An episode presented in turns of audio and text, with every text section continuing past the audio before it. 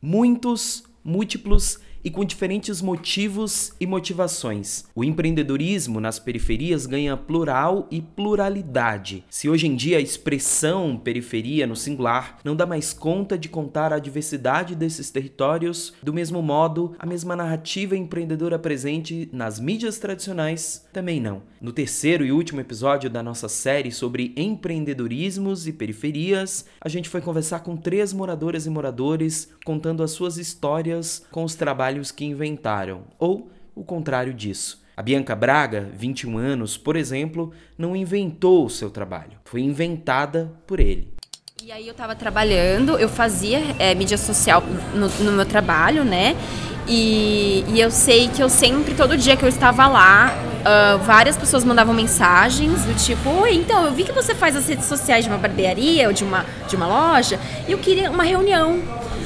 Aí eu, como assim reunião? Mas eu faço isso para ajudar as pessoas, não tô entendendo. Aí eu comecei a ver esse potencial.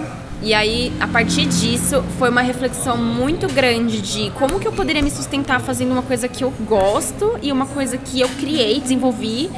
É, e como que eu seguiria a partir disso. Foi graças a um trabalho que a Bianca fez para a barbearia do namorado que ela começou a desconfiar que aquilo que ela curtia e sabia fazer poderia ser uma fonte para gerar trabalho e renda para ela e outras pessoas do bairro. Começou pequena, com uma atitude que lembra muito mais a dos freelancers, e depois foi construindo um jeito de trabalhar em rede. Como ela se preparou depois que entendeu que era isso que queria fazer, cursos, muitos cursos, todos que apareceram no seu caminho. A Comunique, ela nasceu em 2017, assim, muito por acaso. Ela é uma empresa de conteúdo digital e a gente está expandindo mais para um realmente comunicação digital. A gente presta serviços desde assessoria de imprensa até é, cobertura de eventos, enfim, é uma gama enorme. A gente, a gente chama de parceiros, então a gente é uma empresa composta de parceiros uh, inúmeros parceiros jovens, uh, parceiros que realmente eles têm gás para fazer tudo da melhor forma possível para a galera. Eu me preparei financeiramente em questão, tipo, qualquer troquinho eu juntava, assim, o mínimo, o mínimo, que você possa imaginar para pagar conta de luz da casa todo mês, eu tinha separado. Porque eu falei, tá, eu não pago a faculdade, mas a conta de casa tá garantida. Então eu me preparei um pouco financeiramente, mas eu comecei a. Quando eu comecei a me questionar se era isso que eu queria, eu comecei a fazer curso de mídia social. Aí eu fiz curso sobre o Facebook, aí eu fiz curso sobre Instagram, aí eu fiz curso online de gerenciamento de negócios. Aí teve um curso de graça no Sebrae, que foi de gestão de negócios para microempresas. Então ele mostrava, ele assessorava a abertura de um MEI até como que você faz todo o seu controle de renda a partir de um negócio que está começando. Então eu aproveitei todas as micro oportunidades que eu tinha, palestrinha na faculdade, tinha palestras pela região, tinha, sei lá, um workshop na Paulista de graça. Aí eu ia atrás, porque eu precisava entender que era que aquilo, que eu estava me identificando com aquilo. Porque para mim, sempre trabalho sempre foi uma coisa muito séria, assim, tipo, eu sempre levei muito a sério o trabalho. Então, largar uma coisa assim que você já tem, ainda mais tipo a gente, por exemplo, eu moro que moro aqui, que tem um, uma realidade que é do tipo, ah, eu não tenho, sabe, tantos contatos com empresas e tal, era do tipo, mano, é esse trabalho que eu tenho, eu preciso segurar esse trabalho. Os clientes de Bianca são os comércios da região.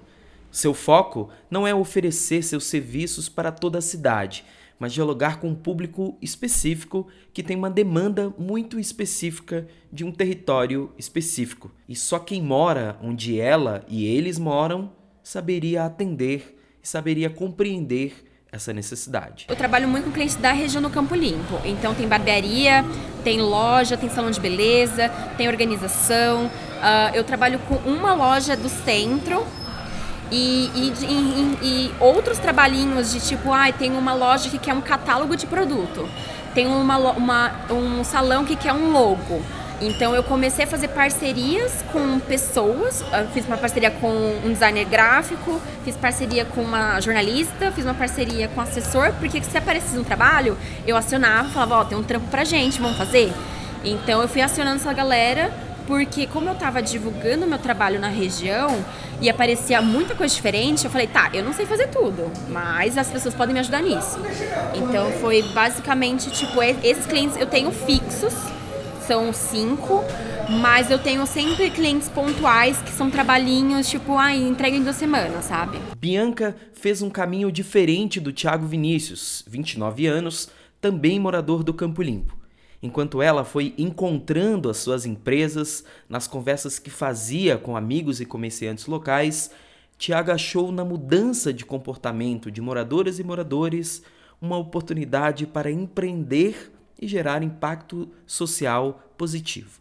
Foi assim que nasceu o armazém organicamente. Perceba, até o discurso é diferente. Os nossos pais vieram de uma de um, de um ambiente totalmente orgânico, né? Tipo, minha mãe veio do Paraná, ela plantou algodão muitos anos, então ela sempre sobreviveu da, da plantação. O meu pai veio de João Pessoa, então ele tinha ali acesso a comida fresca, assim, né? Aí quando chega na cidade grande, sofre um processo de, de enraizamento, né, dos seus, das suas origens, né? Você tem que trabalhar, as pessoas têm, não tem hora de almoço, tem break, aí come come salgadinho e aí, pô, já vai já vira uma uma pressão arterial que já, pô, vira várias doenças e então a gente pensou uma, uma maneira de de, de ter esse alimento orgânico na nossa comunidade. O armazém organicamente funciona de quinta a sábado na agência Solano e Trindade, oferecendo a preços acessíveis, a preços de feira, como diz o Tiago, alimentos orgânicos produzidos dentro e fora de São Paulo. O que o Tiago quer é ajudar a democratizar o acesso à alimentação saudável nos territórios populares e, de quebra, mudar a própria lógica da cadeia produtiva e de distribuição dessa alimentação. E a gente identificou muitos fornecedores que levam um alimento até o centro de São Paulo. Então eles têm que passar aqui pela BR-116, pelo Taboão da Serra. E aí a gente identificou esses produtores. É, agora a gente está em contato com produtores de parelheiros. A partir de semana que vem a gente já começa a comprar alimentos orgânicos da própria capital. Isso é bem bacana porque a nossa, nossa cidade tem essa, essa capacidade de produzir alimentos. E a gente está chamando de um alimento de baixo impacto, né? Porque ele não vai precisar ir para o Ceasa para vir para cá. Ele já sai dali de Parelheiros e vem para cá. Apesar do esforço de comunicação para contar aos moradores e moradoras sobre a possibilidade de uma outra alimentação possível e com preços mais acessíveis, Tiago conta que o empreendimento ainda dialoga com um público muito específico, o que o mercado chama de nicho. Porta de academia, a gente está divulgando muito, a gente está divulgando muito com apoio das escolas, das universidades, buscando atacar nesse primeiro momento os educadores, né? Que a gente tem uma relação bacana com os professores por conta do trabalho sociocultural que a gente desenvolve, então a gente já aproveita, já já, já fala com os educadores, que são os, os influencers da quebrada, quando a gente vai falar, né, mano? Tipo, a, pessoa, a escola ainda é o lugar que tem muito. É o único lugar que tem credibilidade, assim, da, da quebrada, quando você para pra analisar. Então a gente. Entendi. Hoje, a pessoa que come o orgânico, ela chega de Uber e traz a sacolinha, tá ligado?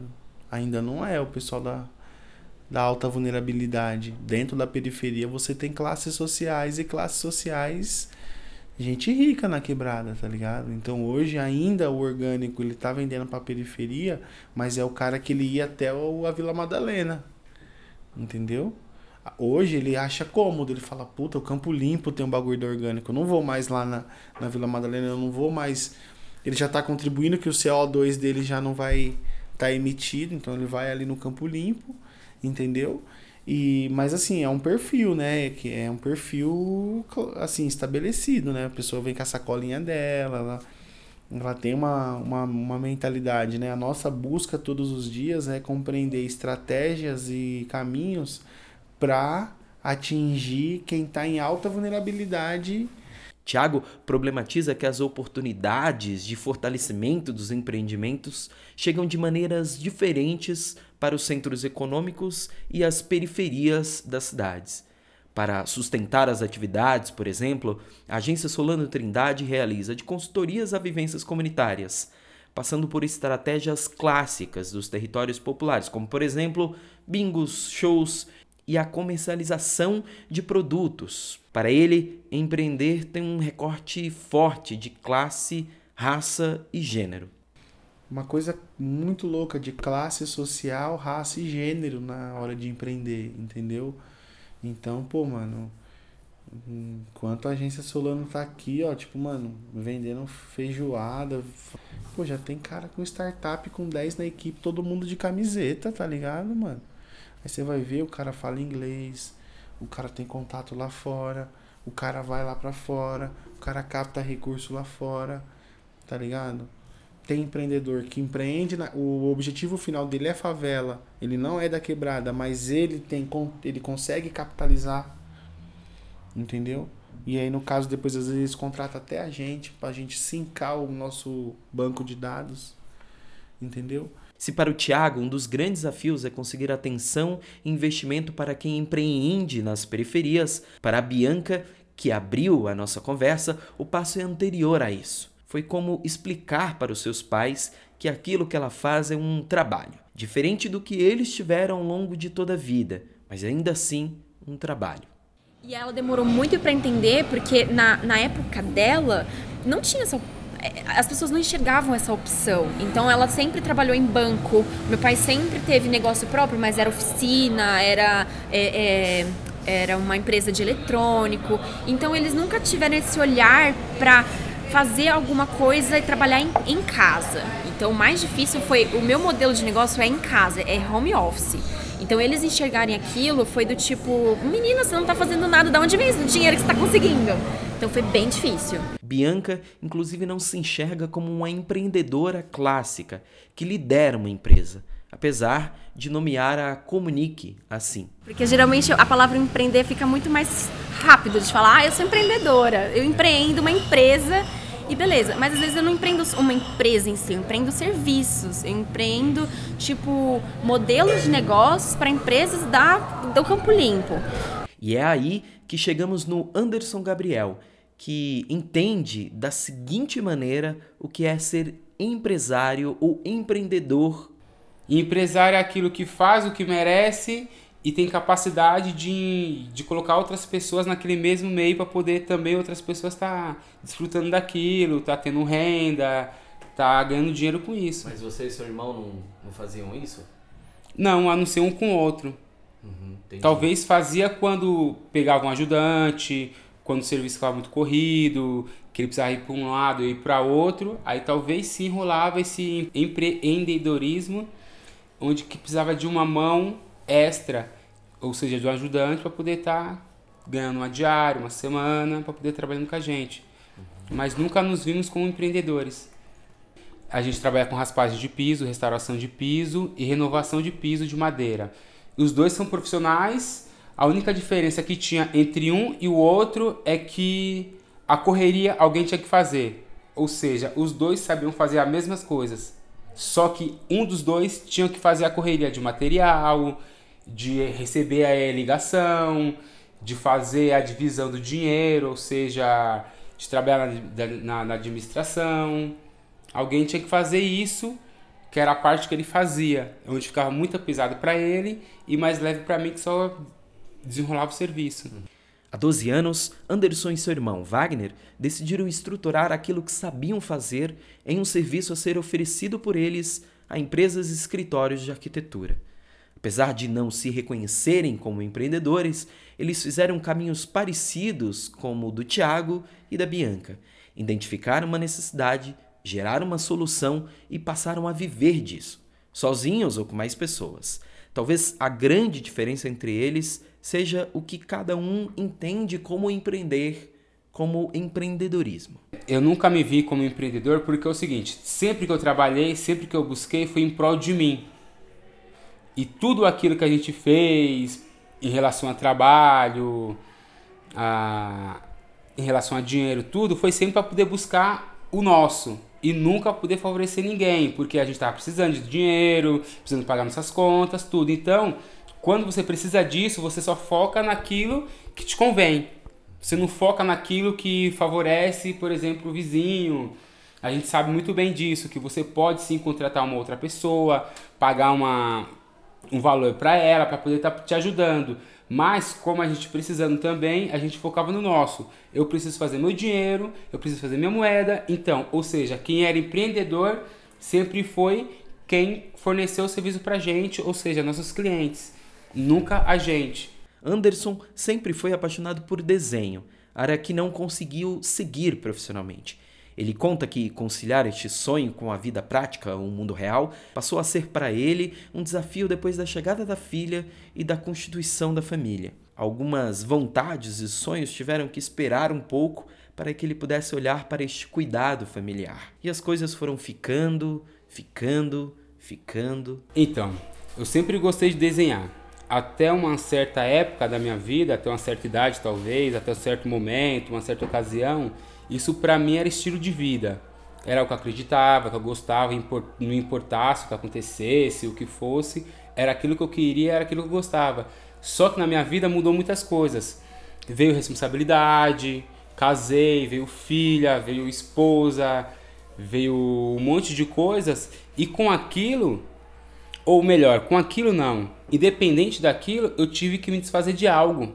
Ou eu trabalhava para poder me sustentar, sustentar minha família, ou eu continuava desenhando e fazia a correria para ganhar talvez o mínimo. Na época era reconhecimento, que era valioso, em dia é valioso. É, o pessoal cobra muito, você tem um puta talento. Mas na época que eu precisei, o talento não era o suficiente. Tinha que ter dinheiro, tinha que ter verba, tinha que ter comida dentro de casa, responsabilidade. Minha mãe cobrava muito isso. Ah, casou, tem filho, segura a responsa.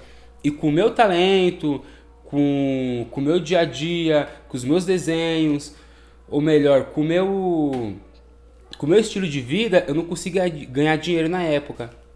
Então eu tive que me sujeitar a outras coisas. Ou trabalhar, ou morrer com talento, de fome, e ainda assim fora da sociedade que, que nunca nos favoreceu em nada, assim, em relação a talento, que nunca valorizou na verdade, né?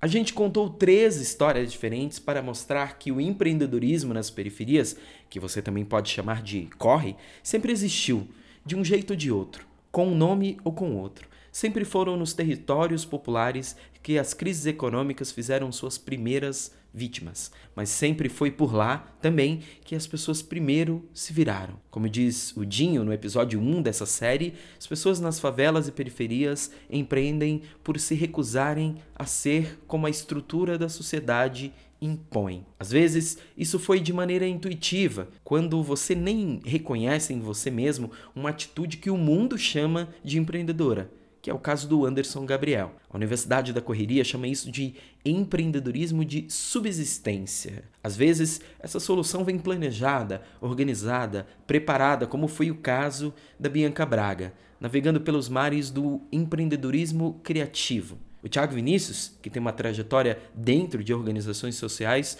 já dialoga com o que o campo chama de empreendedorismo de impacto social positivo ou empreendedorismo social, quando se resolve um problema ao mesmo tempo em que se gera renda e trabalho para si e para outros e outras. Essa série termina aqui, mas a nossa conversa sobre empreendedorismo não. Por qual motivo mesmo existem tantos nomes, termos, expressões para as mesmas práticas empreendedoras? Como essa sopa de letrinhas e expressões gera ainda mais exclusão de quem faz acontecer nas margens da cidade o Feito Nós especial no centro da pauta termina aqui e hoje.